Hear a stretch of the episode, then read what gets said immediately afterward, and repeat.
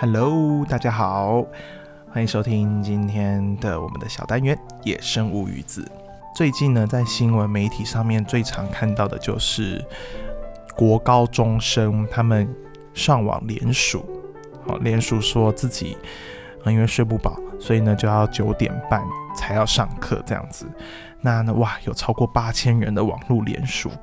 那我们呢，就稍微跟大家分享一下这则新闻，就是有网友呢，今日在公共政策的网络参与平台有提案，认为学生呢普遍睡眠都不足，那上课时间也会打瞌睡，希望能够延缓上课的时间，让学生的读书效率能够加倍。这个提案呢，不到两个礼拜就有超过八千人联署，因为它到一个门槛之后呢，就必须相关的一些单位就必须要有有所回应这样子。那我们来看一下另外一则，我们也是稍微呢了解一下全球学生上课时数。好，然后网友就不禁感叹台湾是血汗学生。我们来看一下啊，就有一位男网友呢在迪卡上面发言。他在发文，他就说呢，德国学生的上课时间是早上的八点到下午的两点，那平均上课时间呢是六个小时。下课之后呢，学生通常会参加社团活动，或是到图书馆念书。那日本的上学时间是早上的九点到下午的三点，但部分学校会安排在八点二十至八点四十分早自习。诶，这部分。早自习这个跟台湾很像，不过台湾比较早。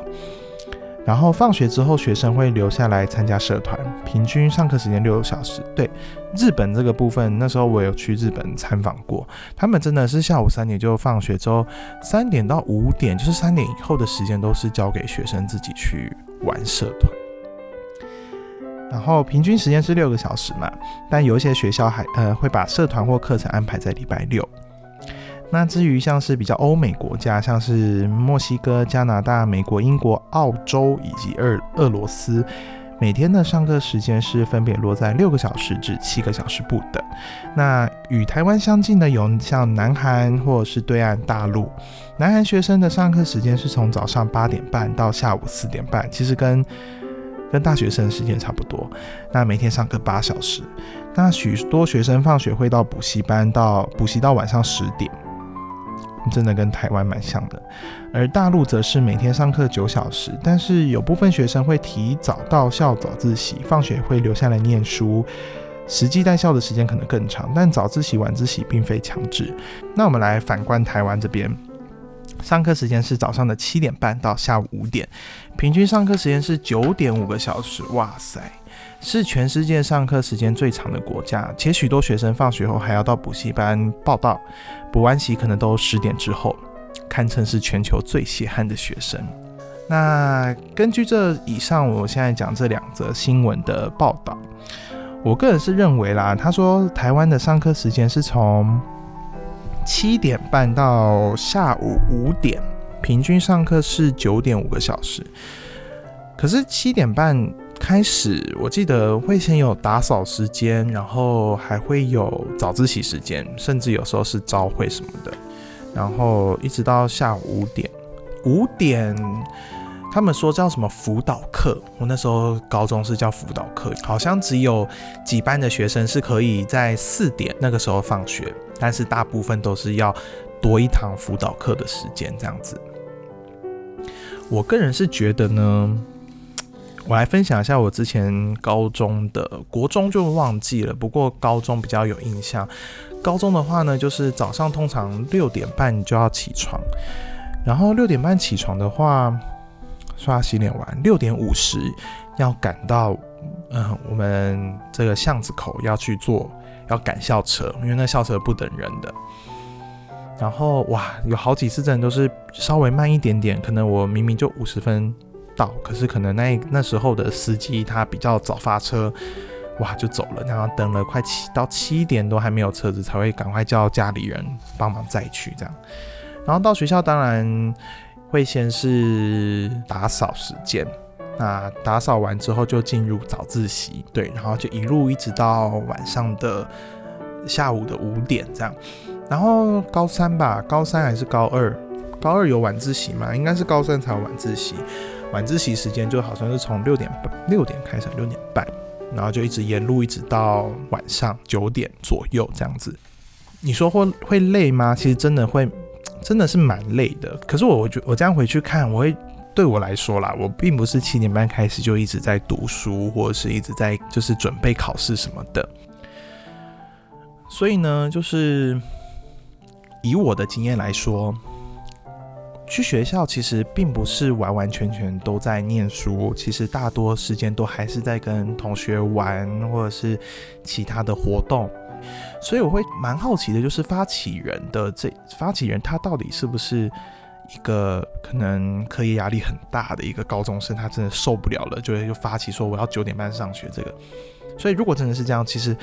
我认为应该是个案，不过为什么会那么快速超过八千人连署？你现在随便去问一个学生，问一个高中生、国中生，问他说：“哎，如果上课时间改成早上九点半，O 不 OK？” 我相信绝大部分学生都是 OK 的。这么讲就是，如果今天到学校，真的就是可能每天早上理化或者是什么化学这样学一大堆，让学生真的觉得上课很无聊。我相信一定有蛮多这样子的想法的人，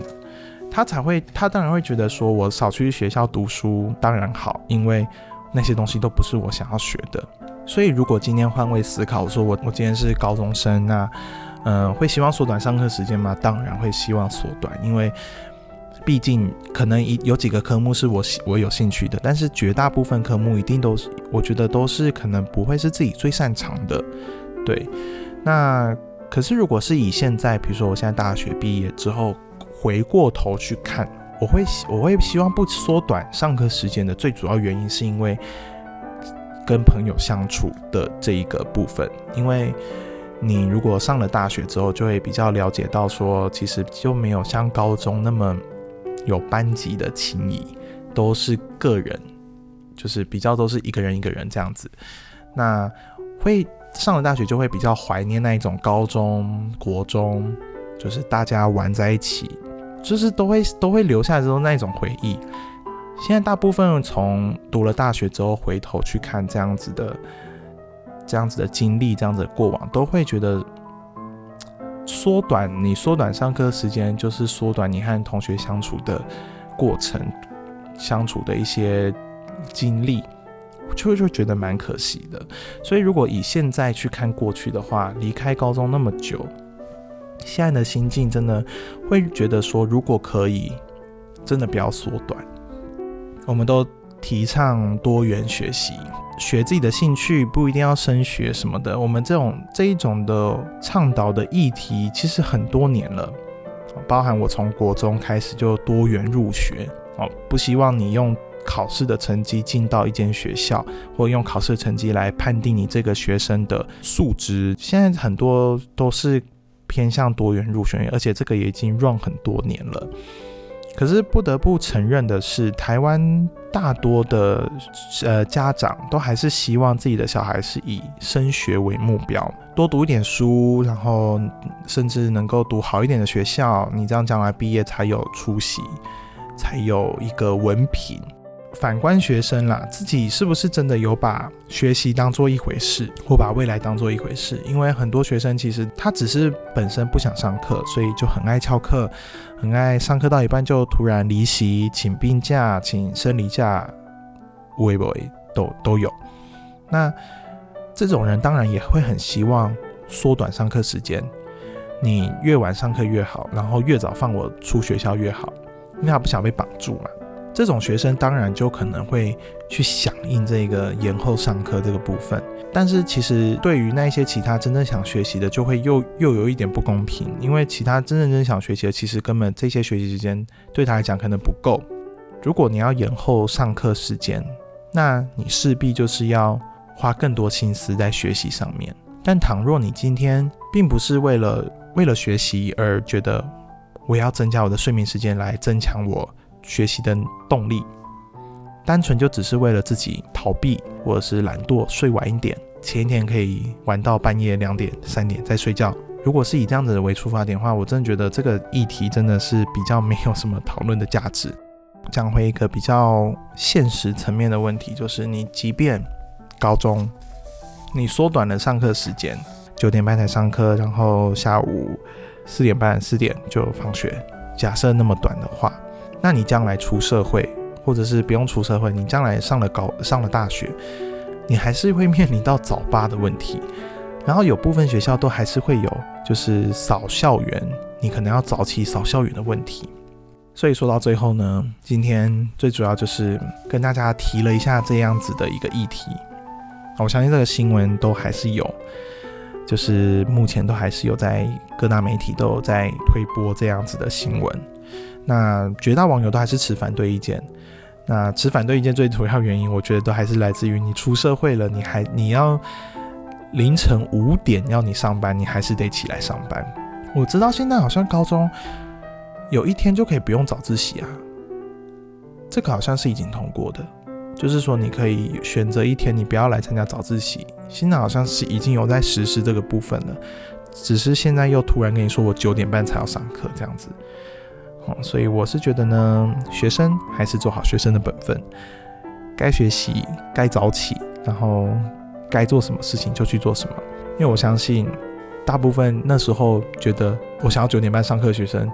长大了之后，一定会觉得那时候是最幸福的。即便自己可能七点半就要开始上课，早自习就要考会计，可能就要写考卷、背英文单字，所有任何你觉得很在那时候很痛苦的事情，直到你长大之后，你回头看，你就会觉得那时候是最轻松的，因为你不用烦恼其他的事情。那今天的主要呢，就是跟大家讨论这个议题。那呢，有什么样子的想法，你也可以在下面留言告诉我们。那这是今天的野生乌鱼子，那我们就期待下一次的小这个小单元出现吧。那我是乌鱼子，我们下次见，拜拜。